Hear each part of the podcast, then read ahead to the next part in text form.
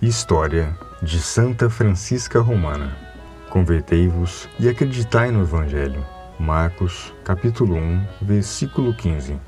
A vida de Santa Francisca Romana se resume a uma só palavra: Roma. Tanto é que, durante a visita do Papa Bento XVI ao mosteiro de Santa Francisca Romana, no dia 9 de março de 2009, celebrando as comemorações do quarto centenário de sua canonização, ele diz: Sinto-me especialmente grato ao Senhor porque Ele me permite prestar homenagem à mais romana das santas. Ela teve visões do céu, inferno e do purgatório. Em 1925, o Papa Pio XI a proclamou padroeira dos motoristas.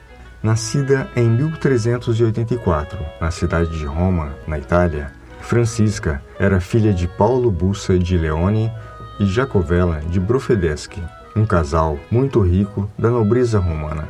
Foi batizada no dia de seu nascimento. Sua família era profundamente religiosa e Francisca foi educada seguindo estes preceitos.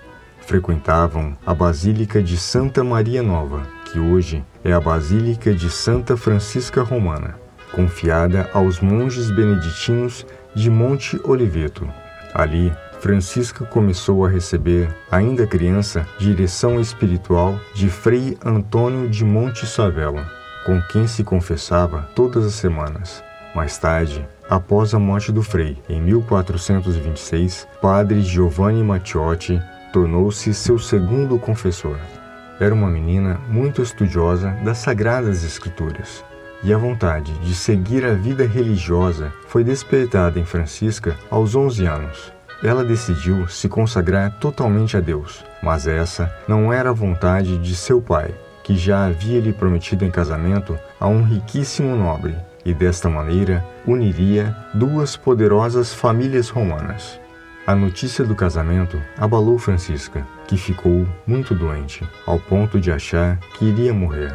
Nesse período, ela tem a visão de Santo Aleixo, que lhe diz que ela ficaria viva para glorificar o nome de Deus. Essa visita acalma seu coração e, aos 12 anos de idade, Francisca se casa com Lorenzo Ponziani. Roma enfrentava um dos períodos mais difíceis de sua história. Vivia entre guerras e lutas partidárias. A Igreja Católica estava dividida com o grande cisma do Ocidente, Anos antes, a sede da Igreja Apostólica havia se transferido para Avignon, na França, durante o período de 1309 a 1377. Nesse momento, em 1396, o Papa já havia retornado para Roma, mas a situação só se resolve um tempo mais tarde. Mas voltando à vida de Francisca, ela teve um casamento feliz e dessa união vieram três filhos. Era uma esposa dedicada e atendia todas as necessidades do marido e dos filhos. Mas a doença da peste assolava Roma, e dois de seus filhos contraem a doença e morrem. No ano de 1412 ou 1413 começam aparições angelicais.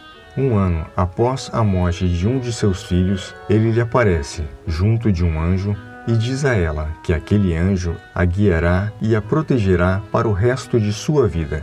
Seu marido fica gravemente ferido em um dos inúmeros combates que participava. Deste momento em diante, Francisca, sempre com um anjo ao seu lado, se dedica a ajudar os doentes e necessitados, transformando seu palácio em um verdadeiro hospital. Em 1425, Francisca e algumas damas da sociedade fazem oblação a Deus e a Maria Santíssima, mas sem emitir os votos solenes. Oblação é o ato de fazer uma oferta a Deus. Cada uma delas continuavam a viver, cada qual em sua casa, mas seguindo sempre os conselhos evangélicos, e se reuniam na igreja de Santa Maria Nova para ouvir as palavras de sua fundadora.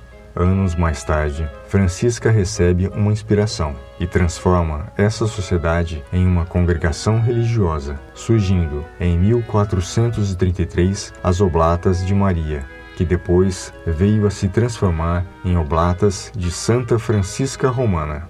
uma instituição nova e diferente para a época, pois religiosas sem votos, sem clausura, era algo um tanto inovador. Portanto, não podiam ser chamadas de monjas. Em 1436, seu marido vem a falecer e Francisca se torna uma religiosa. Lembra-se quando ela tinha 11 anos de idade? Essa era sua vontade, mas agora ela faz parte de uma congregação que ela mesma havia fundado.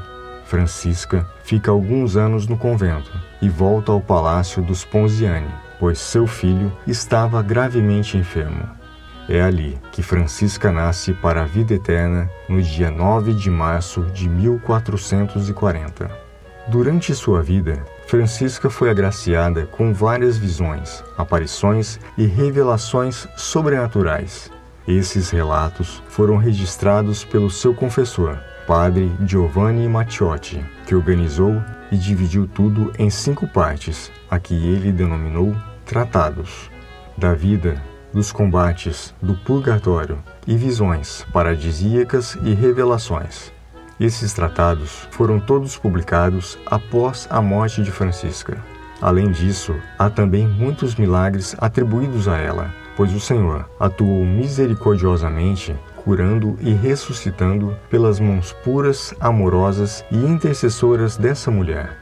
Santa Francisca Romana foi canonizada em 1608 pelo Papa Paulo V. Na ocasião, ele a qualificou como a mais romana de todas as santas.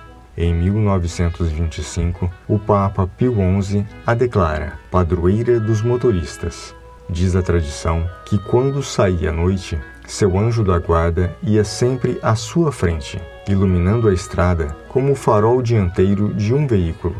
Todos os anos, no domingo próximo ao dia 9 de março, há nas ruas de Roma uma antiga tradição de reunir vários veículos para receberem a bênção de Santa Francisca Romana. O corpo da santa está exposto em uma urna de vidro e pode ser visitado na Basílica de Santa Francisca Romana, em Roma, na Itália. Santa Francisca Romana, co-padroeira de Roma e padroeira dos motoristas, é festejada no dia 9 de março. Gostou do vídeo? Compartilhe, clique no joinha. Assim estará contribuindo para a divulgação da história de Santa Francisca Romana. Inscreva-se no canal e ative o sininho das notificações. Venha conosco para esta expedição das histórias dos santos católicos.